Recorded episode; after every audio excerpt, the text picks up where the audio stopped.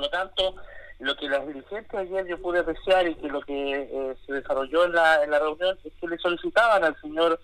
Iturra, ¿ya? que pudiera él eh, hacer una gestión mayor, incorporar, que sé yo, son como algo de siete comunidades que estarían quedando fuera,